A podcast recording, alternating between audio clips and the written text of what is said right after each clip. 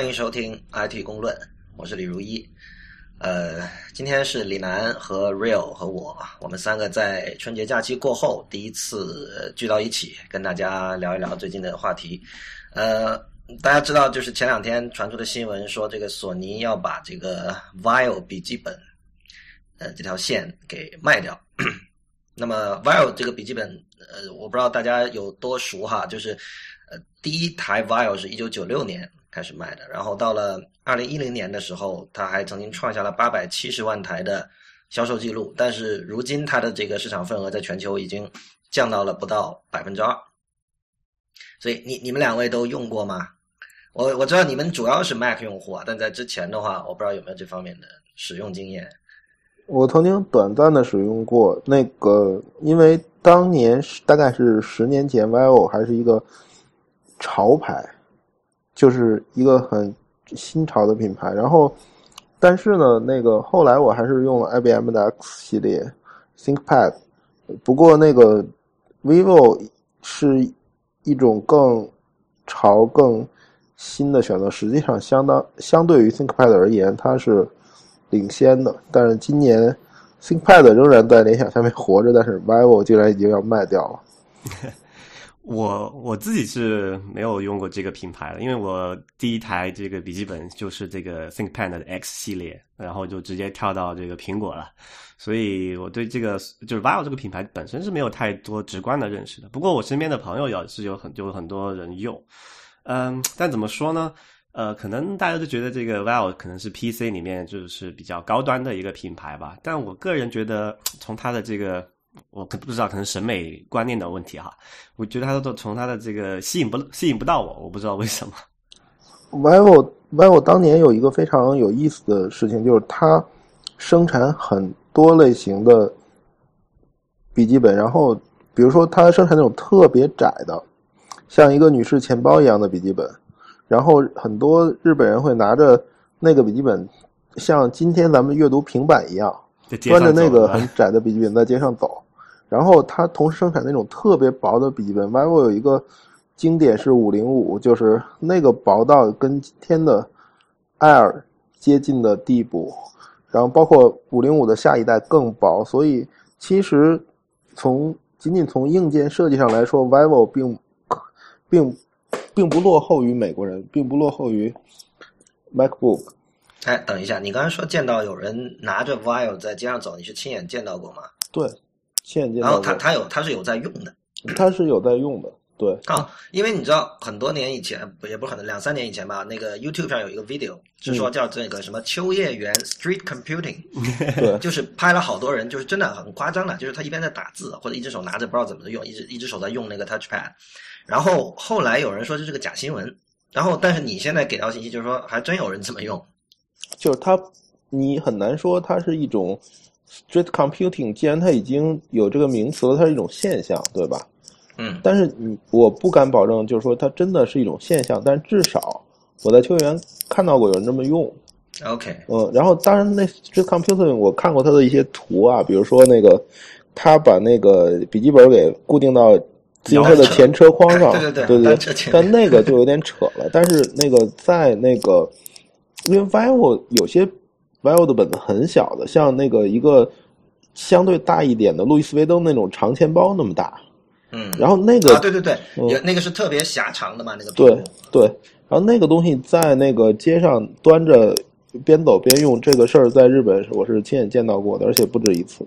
啊，我个人的实践经验可以告诉大家。是可以用的，因为当时看到这个 Street Computing 的这个 video 之后，我跟几个朋友去山寨了一个版本。你现在去优酷应该还可以看到我们当时录的那个。我们录了一个，他们是秋叶原 Street Computing 嘛，我们录了一个北京崇文门 Street Computing。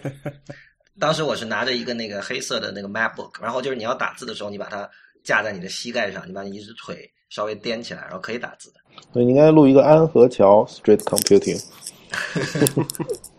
唐家湾 Street Computing。OK 啊。啊，那就现现在啊，我们现在回过头来看哈，现在就是那个可能就是 vivo 这个品牌在潮的时候，可能是十年前的事情了。但我们到回到今天，这个全球的这个 PC 这个市场是其实是已经有连续好多次、好多年、有好多个季度了吧，也就是这个连续的下滑。然后也导致呃，这个我们看到包括索尼的这种呃消费类电子的品牌，好像啊、也是就是越来越糟糕了。当然，这个事情还可能还有可能扯到另外一个像那个呃 MP 三、Walkman 这种系列，但是我们这里不讲，但是提到这件事情。啊、我我为什么注意到这件事情呢？是因为我在加拿大这个地方，然后我们这里有一个这种购物中心嘛，然后呃，在大概两两年以前，那购物中心里面一直有一个叫做索尼的，叫他们叫体验店还是叫什么？体验店吧，对，就有有点类似于这种 Apple Apple Store 这种感觉啊、呃但是它是一个就是就是你可以想象它是索尼的 Store。然后后来后来我某某一天留意到那个店不见了。嗯，所以其实日本品牌是在全球溃败的，就是即使 PC 的市场在不停的萎缩，实际上今年就 MacBook 仍然是很强势的，但是实际上日本的 PC 品牌是全线溃败的，所以那个 MacBook 重新的崛起，其实跟苹果的软硬整合是分不开的嘛，就是说，实际上。我我们今天用 MacBook，咱们会很鄙视那些在上面装 Windows 的人，因为实际上 macOS 跟 MacBook 本身的屏幕还有那个它的触摸板是非常完美的整合，它在一起为你提供最佳的体验。然后，当软件跟硬件整合到一起，发挥出它的优势的时候，实际上，嗯，像 vivo 那种品牌，仅仅是在硬件上做同样级别的创新，已经很难打败。那些软硬整合的厂家了啊、就说到这里，我可能就留意到留意到这么一件事情哈，就是说，在我就起码在我的观察中，这个至少 vivo 这个品牌，它的主打的方向是这个呃设计感强，然后轻薄这些呃就在硬件方面的属性是这样子哈，起码。啊、但是我们其实看到，从大概是前年开始吧，就是就其实也其实是在那个 MacBook Air 出来之后，然后那个英特尔突然意识到，这个如果再让就是就是其他的 PC 厂商呃去接着做他们那种大笨粗的笔记本，那肯定会被这个苹果呃这个 MacBook Air 竞争过去嘛。所以他们在推这个叫做呃 Ultrabook，叫做中文叫做超级本吧。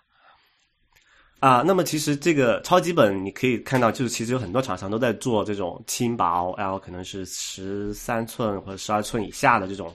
啊、笔记本电脑。其实啊、这样这个英特尔就推的这个超级本的这个潮流，其实就是完全是，你可以说是蚕食了这个 Vivo 的市场品牌吧，这个还市场份市场份额吧。所以其实那个就是 vivo 和呃 MacBook Air，其实他们在硬件上做的是一样的事，而且 yo 还要更早。那最后胜出的人，真的是因为硬件，就是说 Ultrabook 那个方向真的是对吗？很有可能不是因为硬件，是因为软硬整合。那说到这里就有一个比较有意思的就是事情哈，就是呃，就是我们刚刚你提到这个，你觉得哇这个 Vivo 这个产品线失败是因为这个它的软，因为它毕竟它跑的是一个 Windows 嘛，那 Windows 毕竟是不受索尼控制的一个操作系统哈。呃，这里有个很很这个历史事件，可能觉得也就如果如果那天发生的事情不是这样，可能现在今天 Vivo 就不会是这个结局了哈。啊、这个新闻是这样子的，就是呃，这个是叫做索尼的前任主席，他提到这么一件事情，就是说在两千零一年的时候，啊、乔布斯其实是曾经有过这个呃想法，让让这个就是他想让这个索尼的这个 Vivo 品牌去运行那个 macOS 这个操作系统。啊，两千零一年也是就是刚好当当时是第一代的这个 OS Ten 发布的时候嘛。然后那个时候，呃，其实也苹果也是刚好从别的品牌上，就是它从那个旧的那个 OS Nine 转型到这个新的系统上面，它也急需一个呃这个硬件去跑它的这个这个东西。但是呃，很不幸是索尼的高层否决了这个提案，然后。那么现在，如果当天当年这个决定不是这样子的，那可能今天 Vivo 的结局也不会是这样。所以其实，嗯，我因为我用过 vivo 啊，那个 vivo 并不是不知道软硬整合的重要性。其实索尼把 Windows 改的一塌糊涂，就是因为 vivo 本身有一些特别的硬件，什么开关啊，还有一些特别定制的硬件。然后那个索尼又为 Windows 下的 Vivo 开发了很多特别的软件。然后你买到一个 Vivo 笔记本的时候，你会发现它启动会比一般的 Windows 慢，因为那个 Vivo 也深入的定制了 Windows 为 Vivo 笔记本。但是这种定制最终还是输给了 macOS Ten，就是说没有做到家。感觉其实日本的很多企业对于软硬整合一直是挺在意的。最早的例子，我们当然知道有那个任天堂嘛，任天堂最早红白机的时代，就是它就是以软硬整合出名的。而且索尼，我的感觉也是，好像虽然我用它产品不多，但感觉它总是想搞一点定制化的东西在里面，只不过做出来的成品给大家的印象都不太好。嗯，对，所以其实。就像超薄笔记本不是 MacBook Air 发明的一样，不是从 MacBook Air 开始一样，软硬整合也不是从苹果开始，因为任天堂的那个无论是红白机，包括更早的 TV 的游戏机，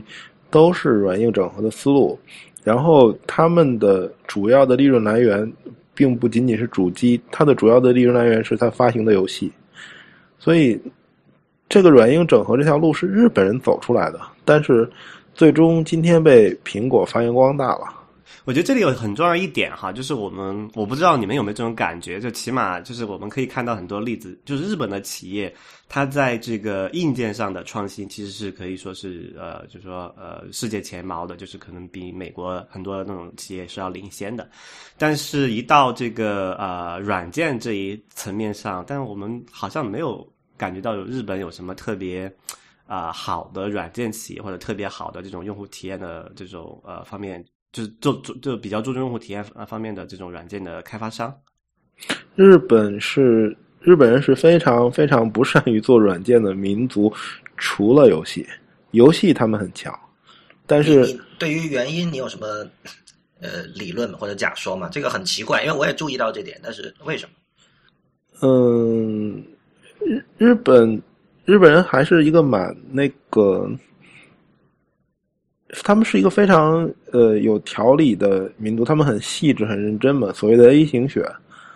他们他们我靠，这个跟 A 型血有关系？呃，对，就是他们是那种特别一板一眼、很细致、很认真的来一点点做事情的人。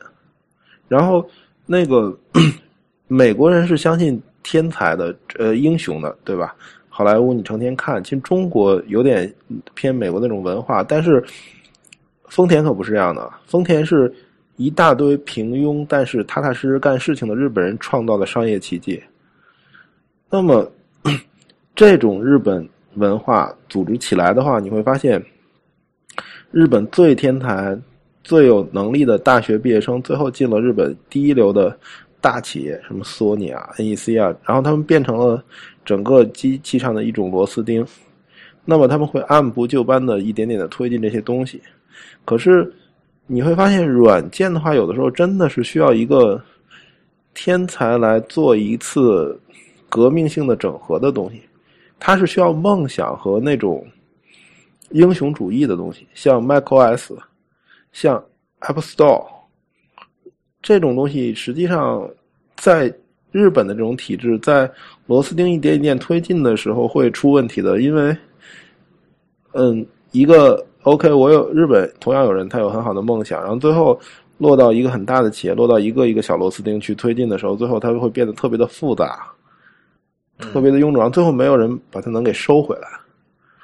我我临时想，我刚听你说，我临时想到一点，就是说，因为我们知道做硬件的话，其实你的那种。弹性没有那么大嘛，嗯，因为可能你事先的规划要更加严谨，嗯，可能是这种严谨使得你刚才描述那种日式的工作方法更加合适，而软件因为随时可以改，就哪怕在前互联网时代的软件哈，它的弹性肯定也比硬件大，所以反而这种过于一板一眼的工作方法可能不太适合催生出你刚才说的那种临时的火花，嗯，而而且而且还有一个特别有意思，就是日本有一个特别牛逼的书的品类叫做收纳。嗯，就是对对对，就是分类分门别类。日本人能把家里的很多的东西特别细致的、非常非常好的分门别类。可是做软件的时候，实际上是一种抽象、相反的过程。日本特别善于收纳，但是软件有的时候需要一种反向的抽象。它的收纳做到那么完美的时候，它的抽象可能真的就很难。它不能把那么多的软件、那么多的需求，最后都反向的汇总到一个统一的解决方案上去。而乔布斯可以说，我只要有 App Store，我只要设计出这种模式，我可以解决任何问题。那日本人不是，日本人说 OK，我解决这个问题，我做一个东西；我解决那个问题，我做一个东西。他没有一个反反向抽象的能力，没有美国人那么好。那就如果这个情况就是是这样子的话，那就很有问题了呀。因为我们知道，起码从可能好几年前开始，那至少你从现在的往后看，那么在 IT 行业里面，这种很很多这个产品的创新，其实是需要这种软硬件高度整合，或者说你更进一步来讲，软件才是主要的，硬件只是载体而已。就好像我们很多人买这个苹果手机。呃，可能它一方面它的那个做工外观好看怎么样，它是一方面，但是可能更重要的是说，我们希望有这个 iOS 这个操作系统，或者是你买 Mac，你是希望有 OS Ten 这个操作系统以及上面的这种啊生态啊怎么样？那如果这种呃日式的企业是这种文化的话，那就也就意味着他们在将来也不可不太可能诞生这种所谓啊你怎么讲叫平台级的啊这种产品。嗯，烂算一个，但它实际上又是个韩国公司。但它主要的员工是日本人，日本人。嗯，就是做烂的 team 是日本人，但是烂的企业文化应该是从韩国继承过来的。哦，这样。嗯，那天我看那个 Ben Thompson 他在 Twitter 上说了一条还挺惊人的，就是他比较了那个。第一季度 Facebook 和 Line 的那个营收嘛，嗯，那 Facebook 当然肯定还是 Line 大概三倍还是四倍，但是 Line 的增长速度好像是百分之四百五十，而那个 Facebook 的增长速度只是百分之一百多这样。所以这个其实这是两代产品，Facebook 已经是一个 PC 上快过气的，前一阵时间很热的，就是说 Facebook 要过气了嘛，Facebook 要 out 对吧？然后它已经是一个 PC 上要过气的社交网络了，可是 Line 是移动端一个方兴正爱的一个 IM 的社交软件，所以对你要比较的话，肯定是 Line 的增长更快。方兴正爱好像不对，四个字，方兴，方兴是是方兴正爱吧？我总觉得好像四个字的顺序错了。嗯，好像对了，是这个是这个吧？是方兴正爱啊？怎么听起来这么别扭？Sorry，继续是方兴未艾了。哎，我也给你们着急啊，真的。OK，我觉得那个日本，咱们可以下一个结论了。嗯嗯，OK，就是说今天的 IT 行业一定是嗯一个大整合的时代，软件、硬件包括互联网，然后这种时代其实需要很好的抽象能力，需要一个统一的解决方案，建立一个完整的生态圈，然后这种事情。而且这个生态圈最好是开放的，而日本人首先不善于做软件，除了游戏，其次不善于做开放的东西。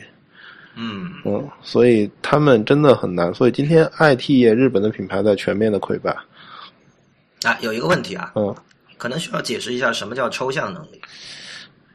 嗯，就是说它实际上是一种分类的反面，就是说一个问题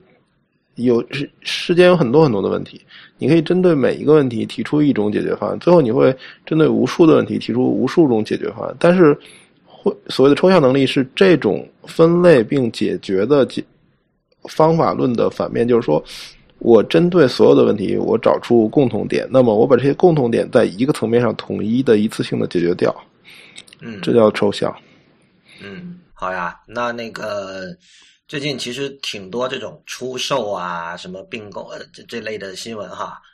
所以我们知道那个 Google 把 摩托罗拉的一部分卖给了那个联想，这事儿稍微早了几天，但是南哥有什么想说的吗？关于这件事情？嗯，应该说还是，呃，各取所需吧。就是说，那个联想的话，首先。摩托是发明手机的厂家，然后他得到了摩托的品牌价值，然后同时呢，因为摩托是全球市场的品牌，它有自己的国际市场的渠道，包括运营商，包括 distributor，包括 retailers，然后所以这些资源对联想都是很有价值的，包括 Google 给了联想专利的授权，所以。这是联想得到的。那 Google 呢？Google 实际上它把专利保留了，这是他很在意的东西。然后他把摩托最先进的技术的研发团队保留了，同时他出售了摩托，其实对 OHA 的所有成员都是一个定心丸，就说啊，Google 不会去软硬整合，Google 不会去专门的做硬件，那么什么三星啊之类的，他们会感觉安全一点，所以对双方都是有好处的，而且。你这里说，你说 Google 不会做软硬整合这件事情，好像跟他们之前收购 Nest 这件事情好像有点矛盾。你你怎么怎么调和这个矛盾？Nest 什么？就是那个做那个温控控器，然后一般来说大家都认为他买这个团队嘛，其实是，嗯然后买这个团队之后，他就想做智能家居嘛，因为这个团队 Tony Fadell，嗯，iPod 之父啊、呃很擅长做这种软硬整合，所以一般认为说 Google 收购 Nest 是为了加强未来的这种软硬件上面的这种各种野心。我觉得，我觉得实际上 Nest 不是你说你你说没软硬整合也可以，但从另外一个角度来说的话，Nest 是所谓的不是那么像电脑的电脑，对，就是、就是 ubiquitous computing 嘛。嗯，所以因为我觉得这个是他收购的真实的意义，就是说他要把电脑普世化，让有计算能力并且能连接网络的是那那种小的核心分布到所有可能的设备上去，哪怕是一张椅子，反正今天电视上已经有了，这才是他真正的着眼点。然后所以你的感觉是他他像现在我们所熟知的什么智能手机、平板这些，他暂时可能没有太多兴趣做。我说他卖掉摩托干嘛？他为什么不继续出 Nexus 系列？Next 系列，这里就是有一个那个什么市场不一样嘛，因为毕竟像这个手机啊，这种是一个比较，就你看现在看是非常成熟的一个市场，那它不需要自真的是自己持有这个硬，就是你可以怎么讲，就是不赚钱的硬件这一块吧。哎，这这句话不对哈，就是也是赚钱的，就说。就 Google 觉得他自己做手机硬件应该是没有太多呃意义的，但是你像 Next 还有包括那个 Glass 这种这种，它是市场上没有其他人在做这种事情嘛，所以那你肯定只有自己做了。嗯，所以其实其实 Google 不善于把一个产品做到极致，包括那个我前两天在那个硅谷 Google 的总部，然后玩了一下它的那个 Chromebook，嗯那个那个东西的硬件，包括整合后的软件，没有把整个的体验做到极致。Google 不善于做这个，但是你我我是要插一句，我觉得这个这这个观点很有趣，就是其实软件没有极致这么一说的嘛，嗯，对吧？所以可能这是原因。硬件你做出来就那样了，那好了，那是极致状态。那软件其实你永远可以改。对，所以互 Google 是根子里还是一个互联网公司嘛，嗯就是他做的，呃无论是那种隐隐性电脑，还是呃它的 Chromebook，还是它做 Android，它最后还是在乎的是什么？就是说，我的互联网服务能获得这个用户，还是不能？嗯因为最终它的利润来源来源于用户使用它的互联网服务而获得的新的价值。一个用户针对他来说，一生对 Google 值几十美金，这 Google 内部是有计算的。嗯，所以呃，从这点来说的话，它也没有必要把硬件和软件的整合做到极致。它并不吃那个硬件做的非常非常好，然后把软件整合的非常非常好所带来的那个体验对应的那部分的利润。Google 不在乎这个，他在乎我如何快速的、大量的获得网络服务的用户。所以这个整个的思路决定了他在这方面做不过苹果。但是，嗯，做不过也不是一种失败。之前那个 Ben Thompson 他在那个他有一篇文章就讲这件事情嘛，因为就说 Google 和苹果我们总喜欢拿来比，但它其实是两个非常非常不同性质的这种玩家哈。苹果是一个就说这个垂直整合，从那个底层软那个硬件到上层软件，再到后面服务，它都要自己做了啊。那 Google 其实是一个就是平台级的服务，它是要。就是他们的这个核心思想是不一样的。那稍后可能会把这个文章的连接附到这个 notes 里面，大家有空可以去看一下。啊、那么现在说回这个啊、联想收购摩托这件事情哈，呃，李楠，你觉得这这个联想收购摩托之后，对特别对国内的安卓厂商会有什么样的影响呢？嗯，那咱们可以这样考虑嘛，就是说摩托原来在国内做的怎么样？嗯，其实它这其实摩托在全球市场上其实都做的，就起码最就最近就在 Google 收购它之前，它就已经做的不好了。然后 Google 收购它之后，它出了两款新的产品吧，一个是这个 Moto X 和那个 Moto G。Moto X 其实是很好的产品，啊，机野的定价也很好，但是从市场表现来看，它其实并不好。说老实话，我上一次听说摩托罗拉的产品是已经几年前的那个 Joy 和 Joy Two 了。呃，Joy 那个是那个等于是摩托给美国这个 Verizon 定制的机型呢，它其实在美国市场之外是没有销售的。呃，所以摩托的新品，就说全球市场能够买得到的，而且就说是在摩托是在谷歌收购之后，呃，才研发出品的话，那就是那个 Moto X 和 Moto G 这两个品牌了。嗯，所以其实今天的呃智能手机市场基本上应该说，嗯，被国内厂家统治了。嗯嗯，就当然在在中国这个范围，对，当然除了三星和苹果啊，就如果你刨去三星跟苹果的话，已经被国内厂家统治了。然后摩托即使进来，它也玩不出什么花了，就是这是我的判断。然后嗯哼，那联想用摩托这个品牌回到中国来，能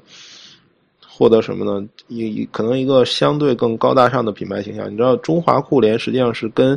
运营商来做所谓的千元智能机嗯来打销量的。嗯然后它的优势，第一是低价，第二是运营商关系。嗯运营商会拉着联想一起采购，说哦，我给你非常大的订单，你给我生产出一大堆的特别便宜的手机，然后运营商去卖。所以联想的在国内的玩法是这样的情况之下，那么摩托这个品牌也许会给它带来一些在国内市场打中高端的机会。嗯但就说那就这这样判断的话，其实就是说呃，那个联想买下摩托的最主要的好处，还是说能够扩大联想在海外的市场。嗯，对。除此之外的话，在国内的话，那如果联想打高端的话，那它面对的就是像 OPPO 啊，然后还有魅族这些品牌。那目前来说，联想也没有讨到什么便宜吧。当然还有华，呃嗯，它现在联想在国内，就是说在没有没有收购摩托的时候，它有什么样的这个机型可以？就是它现在的国内市场是个什么样的状况？就是就是李楠刚才讲的呀，啊，我手里有一个啊，是我办中国电信的，呃，是联想手机吗？家庭宽带的时候，他强硬要要送给我的，因为如果我不、啊我如果不办这个套餐，我那个宽带会超贵，可能一个月要八百块钱，然后我我啊如果要用联谊的价格，我就必须同时啊吃下那一个超烂的联想的 Android 手机，就这样。所所以其所以其实是联想在补贴你的这个宽带了。所以这个就说到了那个一个品牌的定位。当联想去打千元智能机的时候，它把那些手机在市场上由运营商去做赠送的时候，它实际上需要是从一个低价位来往上打。那它的品牌形象建立在一千元的时候，它要卖两千元的手机，其实这个是一种比较难的事情。它是从低向上走，没有那种势能。啊，这个可能就比较有意思了哈。这个可能我们联系一下，可能几好多年前的另外一桩联想的收购案哈，就是他收购了这个 IBM 的 PC 部门，也就是我们现在熟知的这个呃这个 ThinkPad 这个品牌，这个它它它是被就是被联想持有了。但是在这之前的话，因为等于是联想它在国内也是一个这种跟其他那当时也有一堆什么。呃，这种国内的组装厂也其实没有太大的这个品牌的溢价的，但是他收购了这个 ThinkPad 之后，他然后他我们可以看到他在收购之后的几年做了一些整合，比如我们现在可以看到它的很多就是它的非 ThinkPad 的这个品牌哈，就是它的叫什么 IdealPad 吧，它是等于是把那个 ThinkPad 的那些技术拿到自己的品牌上用，然后去做这么一件事情。呃，据我所知，好像在国内卖的还不错。就是说，他就是说起码就是可以可以这件事情，可能可以至少现在来看，回过头去看的一个结论就是，啊、他收购了这个 ThinkPad 这个品牌之后，确实是用它来提升了自己的品牌的这个呃认知度，或者是你说品牌的形象也也好。那现在的问题就是说，呃，联想收购了摩托这件事，这它会不会能够呃做到同样一件事情？所以，既然他有吃掉 ThinkPad 的经验，他应该会做同样的事情。但最终，其实联想的 PC 没有守住高端。今天的高端是 MacBook，对吧？当年 ThinkPad 是跟 MacBook 抗衡的那么一个产品线，但是今天已经完全不能相提并论了。呃，对，这个确实是因为整个就是说非呃非苹果的这个 PC，你到你起码到最近看最近一两年的销售数据是确实是全线，就刚刚你讲的是全线溃败，真的是这个是非常糟糕的一个事情。但是就说在就在所有的 loser 里面，就说呃联想还算是表现相对还不错的吧，我记记得数据是这样子的。就起码它相比像戴尔啊、惠普啊，包括你像看索尼啊，它其实是要好很多的这个这个业绩。就说，呃，它是就大大家都是在输市场份额，但是它输的比较少的。嗯，所以其实这就是说，它它也算是买来了一个呃高端品牌的势能，让它可以，但最终联想的玩法，它还是向会向下冲。就跟当年那个 ThinkPad 他收购之后，大家也是一片唱衰，说他不会，就是不会玩，对吧？玩不好。就是说，他仍然可以玩得好，然后他还是会从高端再俯冲下去，最后还是把它完成一个廉价品牌。李楠，所以你在前一期跟我们录音的时候，你做过一个嗯，可以叫预测吧？你觉得那个？Google 会不断的收紧对 Android 的控制，然后等于这个预测最近在最近被一些新闻得到了证实，就是三星本来想在自己的那个 Android 平板上做一个他们称之为 Magazine 的一个 UI，就是也是一个完全高度定制化的一个东西，然后现在 Google 就说不准不准他这么做，然后三星马上就就怂了，就是这样。他们当时报道说是这件事情跟这个就是谷歌出售摩托给联想这还有关系。据说哈，这个是小道消息，但是呃还蛮可信的，但是不确定。就说呃，谷歌跟三星谈的这个，就就说谷歌不让三星去做自己的那种说深度定制也好，你看怎么说也好啊。但是其中的一个条件就是谷歌要就是不要自己做手机嘛，也就是把摩托卖掉啊。那我们后来看，确实发生了这样一件事情。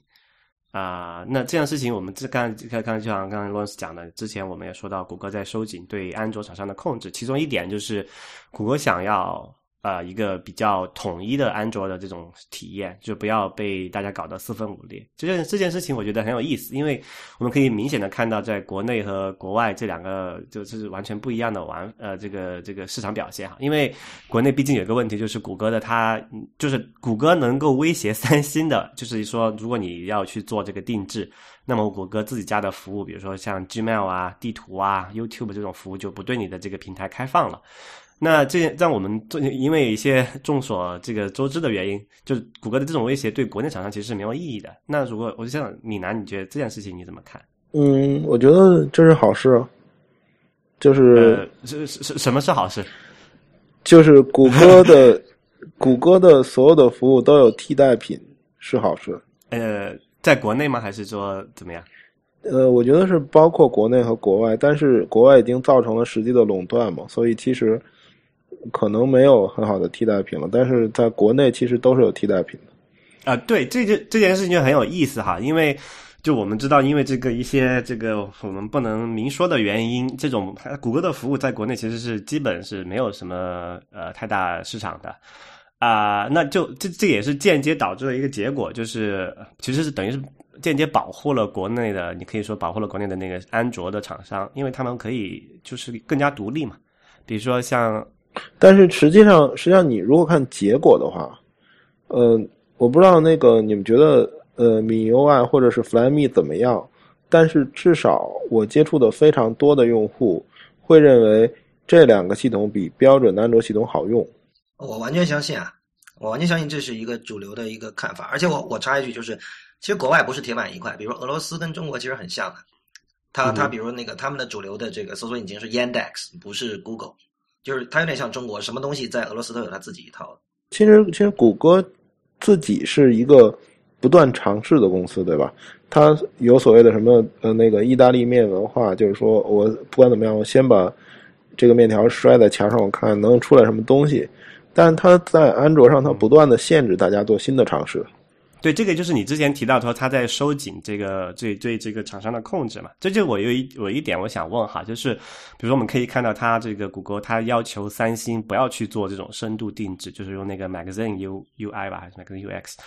啊、那就说，就说在本质上来讲，三星的这样这个 Magazine UI 和比如说那个魅族的这个 Flyme 和小米的这个米 UI，他们在本质上是就他们是不同的，这个我们没有问题。但就是说，他们都是对这个安卓原生安卓系统的一个深度定制。那我们看到它因为有这个谷歌手上有这个大棒说。三星你，你再搞我就不让你用我的服务了。但是它这个大棒对好像对小米和对魅族都其实是没有太大意义的。不，我倒觉得其实三三星的那个软件能力，它它它并没有证明自己有很好的软件能力，所以就算谷歌允许它用 Magazine UI，对用户是不是好事儿，这个还不知道。呃，但是我觉得那个就是说参差多态的结果是好的，三星做不到。那如果比如说诺基亚来做那个安卓系统，它做得到做不到？然后那个或者是另外一个，比如说呃其他的，比如黑莓我出安卓机了，我做一个全新的 UI，我做得到做不到？所以呃。实际上，谷歌在限制这种可能性，就是说，限制所有的厂家利用开放的系统来把它的体验，包括视觉和交互做得更好的可能性。谷歌限制这种可能性本身跟它自己的企业文化是相悖的，就所谓的只准州官放火，不准百姓点灯。没有啦，就是谷谷歌说开放这个，我们其其实也都知道，它就是在能开放的地方开放，但是核心的东西还是不一直是不开放的嘛，就像它一直不开放。搜索算法一直不开放，这个 AdSense 的这种广告算法一样，所以 如果你说它它对于 Android 现在加紧控制，和它的那个整天喊那套 Open 相违背，我觉得也是理所也是很很顺理成章的一件事情。嗯，怎么就我没有期待，我没有期待它所有东西都会开放。我我我，因为我一直的假设就是它的开放就是喊一喊的，在 marketing 的时候觉得喊开放可能会比较有好正面的效果啊。OK，我喊一喊，就这样。对，这里可能就有一点，就是我们可以看到，如果谷歌它这种做法，其实跟当年的这个微软的做法，其实有点呃异曲同工的感觉哈。就是说，它希就谷歌希望这个所有的安卓厂商都是用它的这个原生安卓系统，然后受它控制的。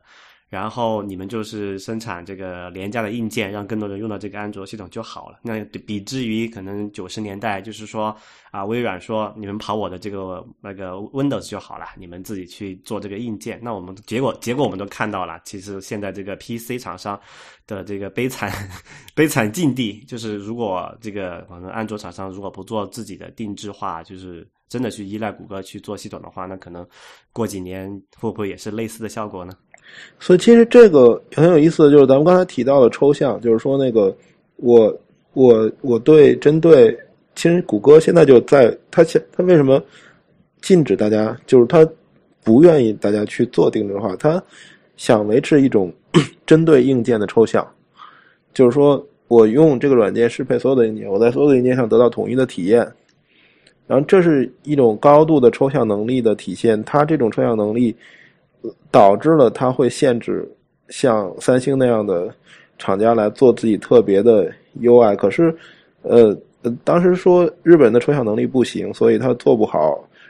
呃，i 今天的 IT 业，但是其实抽象也并不总是好的。反过来，这个例子上来说，抽象有可能是坏的。然后你你相对的那种定制化和相对那种针对特别问题的特殊化的解决方案，反而可能会是更有价值的东西。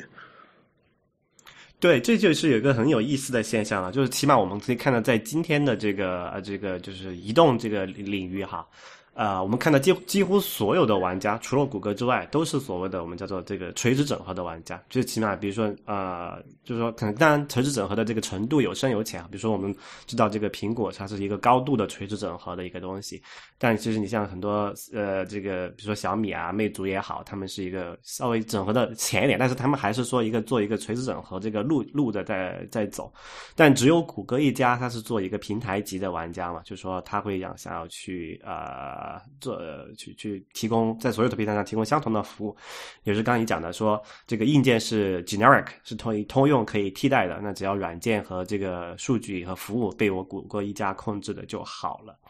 那这件事情就会有一个，就是大家会就会有利益冲突了，就跟我们。其实我觉得咱们一直没有说到一个最核心的点，嗯哼，就是说那个咱咱们接受定制化，并不影响。谷歌的服务入口可呃，就应该接受定制化，并可以并不影响谷歌的服务入口。就是，你觉得谷歌不应该是去加强，就是可以让大家去定制化，只要大家还用它的服务就好了，对吧？对，所以这点其实咱们一直没有把这个东西解释清楚。这个是预装和不预装的区别吧？就是你知道，确实 很多用户可以去自己去装，但是能够预装，肯定还是威力是不一样的。呃，这里就有一个问题啊，但我理解你来你南你讲的这一点，就比如说，比如说三星它做它自己的那个 magazine 那个 UI，但是同时因为它三星自己没有自己的这个呃所谓的地图服务嘛，那那肯定他就说，哎，那我还是就用谷歌的那个地图好了，或者是我自己的邮件服务没有好，我自己用那个 Gmail 也好。但是有一个问题就是说，我们可以看到在之前苹果和这个谷歌的较量之中，他们的谈判。其实是没有那么，我们就是没有刚才你想的那没有你现在说的那么直接的哈。比如说，它谷歌会利用这个它的地图服务去要求苹果去做一些事情，比如提供更多的用户数据给他。那可能他有些人不愿意做这件事情的。那你说三星他愿意做，那那可能在另外一说。但另外一方面还有一个就是，如果你要做自己的定制化的 UI，那可能有一个必然的结论，你肯定要做自己的应用商店，对吧？那么这又和谷。和谷歌，它要推自己的这个 Play Store，有有有是相冲冲有质有有有本质冲突的呀。其实我觉得是这样，就是说，无论是 Play Store、Maps 或者是 Search，就是谷歌掌握的这一系列的服务，嗯，它跟定制化 UI 真的是不矛盾的。所以谷歌那么在乎那个在不同的安卓设备上有同样的体验这件事儿，其实是它的一个越界。他真的想明白了吗？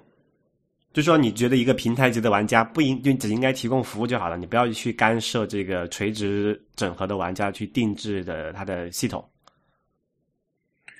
对我定制系统，但是我仍然使用你的服务，这样的话对谷歌有什么伤害吗？这样的结果不就就我我我我是我不清楚他是不是这么想的，我只是个猜测，就是说他可能会不会想，那如果你这个你像苹果那样，你就完全深度定制之后，那你干脆就把我的这个就我的这个谷歌的服务成为一个。就刚好他跟你讲的那个情况相反，谷歌是希望它是服务是核心的，然后硬件是可替代的，或者是你的你的平台是可不你的这个系统是可替代的嘛？那现在苹果的这种情况就是很有可能变成了呃一个谷歌不想看到的局面，就是你的你的这个整合的系统是唯一的，就是有那个就是有差异化的一个产品，然后用户觉得那后台的服务是可以替换，因为他反正看不到这个服务的数据是从哪里来的嘛。比如说一个地图，所以其实你少说了一层 real 是三层。啊，是服务系统硬件，然后呢，谷歌把边界画在哪里？如果它把边界画在服务那块儿，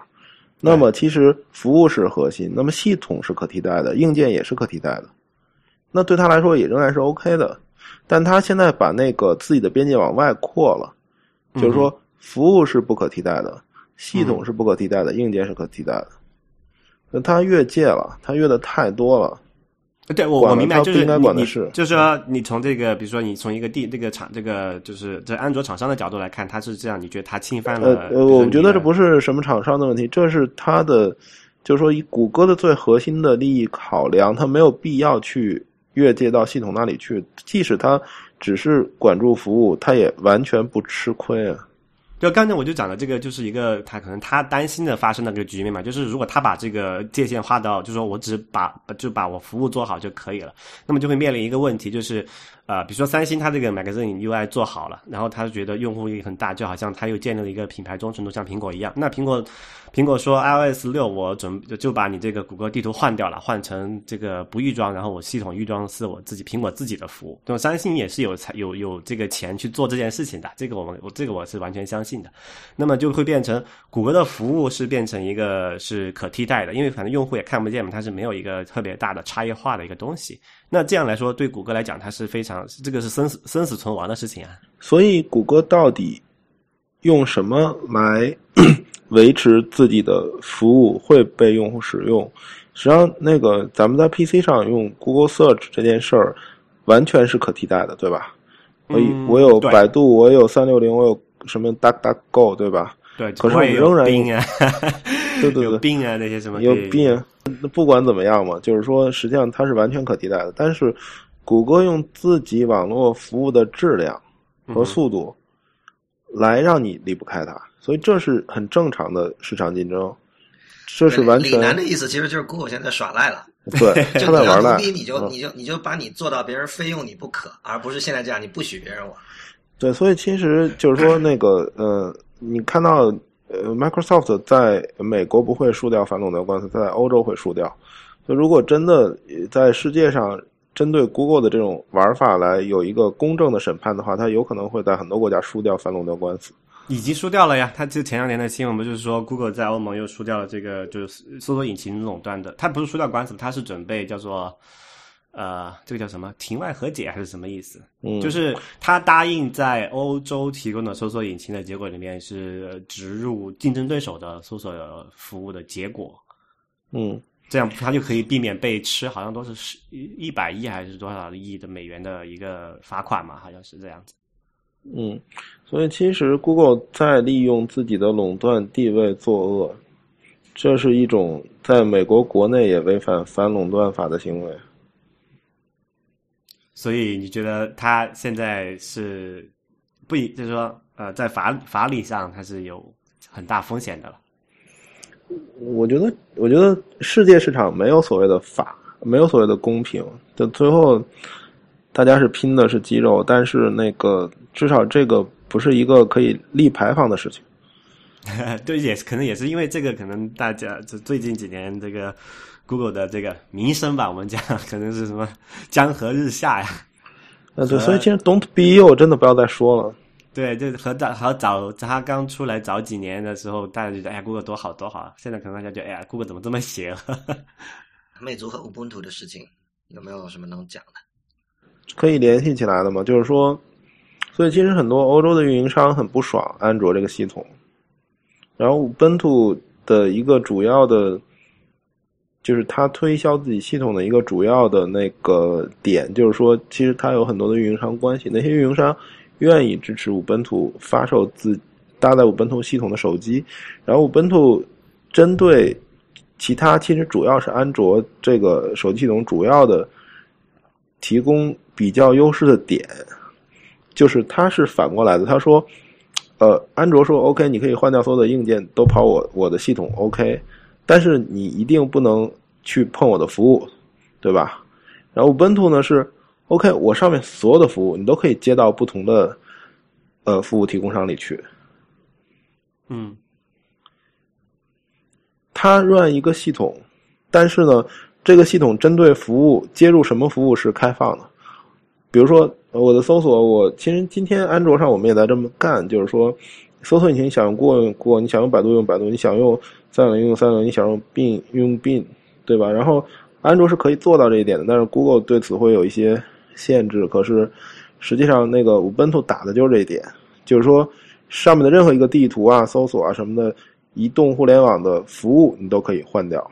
啊、这里有可能有一个潜在的问题啊，之前我们已经发生过一例了，就是这个呃 Windows Phone 这件事情。Windows Phone 当时它是没有原生的这个 YouTube 这个应用的，然后微软是等于是自己开发了一个原生的，为 Windows Phone 开发了一个原生的 YouTube 这个服务，但是被谷歌禁掉了。就说这种、嗯这种事情也是可能在 Ubuntu Phone 上发生的，对吧？嗯，就是说 Ubuntu Phone 没办法使用 Google 的全部服务。对，有可能说你就不能看 YouTube，他就是他拿这个拿这个大棒子威胁你，那你你能你没辙啊？就好像你刚才说他耍流氓了，你能把他怎么地？嗯，第一就是说，呃，Google 如果真的这么做的话，它真的要评估一下自己的风险。这个我觉得他他已经就已经这样做了，就你可以看这么这么来讲吧，就说 Windows Phone 的市场份额起码在目前来讲是比 Windows Phone 大很多的，对吧？嗯然后他对这个一个市场上的老三，你可以是老三吧？我觉得 Windows Phone 算老三哈。嗯，他对一个对他对一个市场份额排老三的这个一个还是一个大厂，他都能这么干。他对一个这个这个市场份额更小，可能还老老老十都算不上的一个新玩家，他更他更有更有动力做这件事情啊。嗯，所以那当就是运营商们都联合起来去发 Ubuntu Phone 的时候，他们也许会很有动力把全线的 Google 服务都换掉，因为 Ubuntu Phone 的卖点就在这儿。呃，就说如果如果你就说你 Google 禁掉我一个服务，那我就全部都不用你了，反正。嗯，对，这这反而它变成一种市场机会了。就是你从一方面来说，这是一种呃，就是失败，但从另一方面来说，它是一种机会。OK，就像你说的，就是说那个你你在加拿大用的那个某个运营商的手机是没法很快的看 YouTube 的，但是运营商会提供另外一个替代的服务，对吧？呃，我记得你曾经说对，那个是 Netflix，就是这个这这个事情也很搞笑，已经发生了哈。就是刚才我们前几期谈论了这个网络中立的事情，然后当时就是说网络中立，就是说裁定这个 F 美国 FCC 是没有权利决定这件事情的。那么现在就说我们前几天的新闻就已经爆出来了，这好像是 A Verizon 还是 AT&T 忘了，还是哪一家美国的运营商就说，哎呀，他们能就是用这些运营商网络的人发现看 Netflix 的速度突然爆慢。对，所以其实这个一方面来说，Google 的这种限制，呃，有威慑力；但另一方面来说，它给其他人提供新的市场机会。Google 这种事儿如果做的频繁了，它实际上它在丧失自己的用户。嗯，这这个可能就是啊，我们可能可能就要比较关注的一件事情，就是呃，就起码在现在来看，在这种呃非常基础性的服务里面做的最好的，比如说你看地图啊、搜索，这样还是谷歌做的最好。那么就其他的我其现在的玩家可能要赶上 Google 的一个进度，可能还需要一定的时间，或者是这个市场的空间也好。那么可能具体它怎么样，呃，可能还是要之后这个市场发格局发生变化的时候，我们才能看到这个效果吧。所以关键是什么呢？关键是一个不受控的系统，让呃系统或者硬件的提供商或者让用户可以自由选择他们接入的服务，那么我们才知道谁是最好的，谁是最烂的。自由竞争嘛，也许今天对，也许今天已经有人做地图服务比 Google Map 做的好了。当然，我这是一种假设。其实在中国，百度做的比 Google 好，坦白说。嗯哼，但也许在别的国家，哪怕是在欧美，也已经有更好的地图服务了。但是因为安卓的垄断，它不能获得它应有的用户，也说不定。呃，反正起码所以，其实一个不受控的、不受控的系统，才能让这种竞争成为可能。嗯哼，